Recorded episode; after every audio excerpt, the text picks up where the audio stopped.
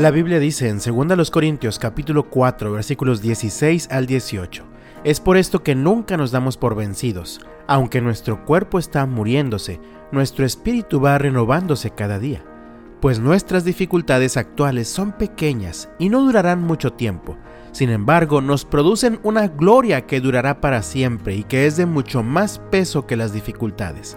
Así que no miramos las dificultades que ahora vemos, en cambio, fijamos nuestra vista en cosas que no pueden verse, pues las cosas que ahora podemos ver pronto se habrán ido, pero las cosas que no podemos ver permanecerán para siempre.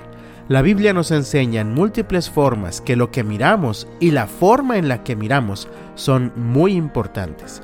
Si recuerdas, al inicio de esta semana mencioné la importancia de una perspectiva correcta para perseverar en medio del dolor y ser transformados. En estos últimos versículos del capítulo 4 de la segunda carta a los Corintios, Pablo menciona tres elementos de una perspectiva correcta para perseverar en medio del dolor y ser transformados. Los comparto contigo a continuación. El primer elemento es el elemento de la gloria de Dios. Desde el día de ayer mencionamos en los versículos previos que Pablo estaba dispuesto a permanecer firme a pesar del dolor o la angustia que le provocaba el ministerio porque por un lado sabía que su ministerio estaba siendo de provecho para muchas personas que estaban conociendo a Dios y que también estaban siendo transformados. Por otro lado, Pablo afirma que esto le daba mucha gloria a Dios. Recuerda mi hermano, Dios no te diseñó ni te creó para que te des gloria a ti mismo. Si existes el día de hoy en este mundo es para la gloria de Dios. Así que siempre luchamos con nuestro egoísmo, pero no somos el centro del universo.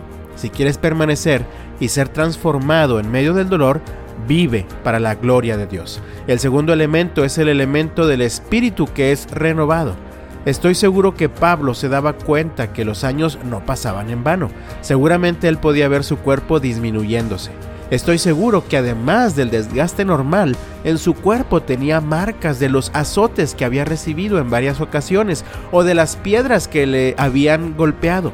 Además, él más que nadie sabía que su carne, o mejor dicho, su carnalidad, había estado muriendo a través de este largo y doloroso proceso, pero su espíritu se estaba renovando.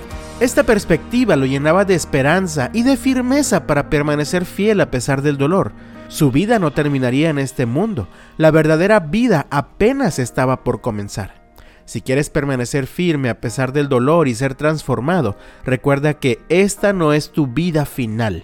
Pronto llegaremos con el Señor y viviremos eternamente con Él. El tercer elemento de una perspectiva correcta es el elemento de la eternidad. En términos generales, Pablo afirma que las muchas dificultades que estaba viviendo o que había vivido hasta ese momento eran pequeñas o pocas comparadas con la inmensidad de la gloria que le esperaba en Cristo. Además, el tiempo de sufrimiento, entiéndase como nuestro tiempo en nuestra tierra, era corto comparado con la eternidad. Por esto termina diciendo en el versículo 18, así que no miramos las dificultades que ahora vemos, en cambio, fijamos nuestra vista en cosas que no pueden verse, pues las cosas que ahora podemos ver pronto se habrán ido, pero las cosas que no podemos ver permanecerán para siempre. Es indispensable una perspectiva eterna para permanecer firmes a pesar del dolor y seguir siendo transformados en Cristo Jesús. Amado mío, ¿con qué perspectiva enfrentas las dificultades en tu vida? ¿Tu perspectiva te ayuda a permanecer firme a pesar del dolor y a ser transformado? Roguemos al Señor que nos ayude a adquirir una perspectiva correcta, que nos capacite para permanecer firmes a pesar del dolor y para ser transformados hasta que Cristo sea formado en nosotros. Dios te bendiga y hasta mañana.